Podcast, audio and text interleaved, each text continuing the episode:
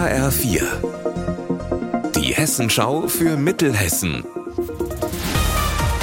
Hier ist das Studio Gießen. Mit Eva Rösler, schönen guten Tag.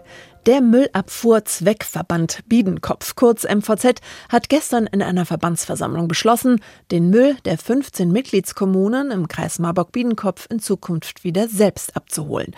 Hintergrund ist, dass der MVZ vor knapp fünf Jahren eine Fremdfirma mit der Müllabholung beauftragt hat. Das hat aber nicht so gut funktioniert. Es gab immer wieder Beschwerden von Kundinnen und Kunden.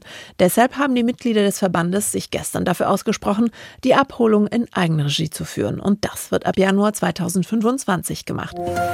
Wer ist die Mutter eines vor 24 Jahren gefundenen toten Babys?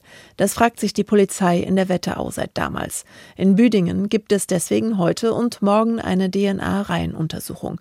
Mehr von Anne-Kathrin Hochstrat. Die Polizei und Staatsanwaltschaft hoffen, so die Mutter nach all der Zeit noch zu finden. Sie haben dem toten Mädchen den Namen Sabrina gegeben. Vor zwei Jahren gab es schon mal eine ähnliche Reihenuntersuchung ohne Ergebnis.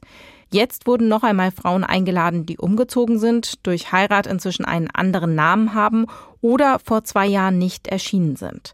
300 Frauen sollen heute und morgen in die Polizeistation Büdingen kommen. Es ist das bedeutendste inklusive Event in Deutschland, das 21. Deutsche Down Sportler Festival, das morgen in Wetzlar stattfindet.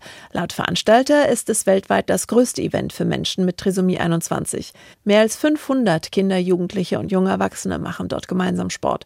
Dabei kommen Menschen mit und ohne Beeinträchtigung zusammen, sagt Wendelin Müller, Leiter des Sportamtes Wetzlar. Und das mache die Veranstaltung zu etwas ganz Besonderem. Das Schöne ist, beide Seiten haben etwas voneinander. Beide Seiten lernen voneinander. Wer jemals eine inklusive Sportveranstaltung, gerade mit jungen Menschen, mit vielen Kindern und Jugendlichen, äh, mit Beeinträchtigungen und Handicap erlebt hat, äh, der weiß, wie emotional solche Veranstaltungen sind und sie berühren einen an der Seele. Das kann ich, ich kann es jedem nur empfehlen, da mal teilzunehmen.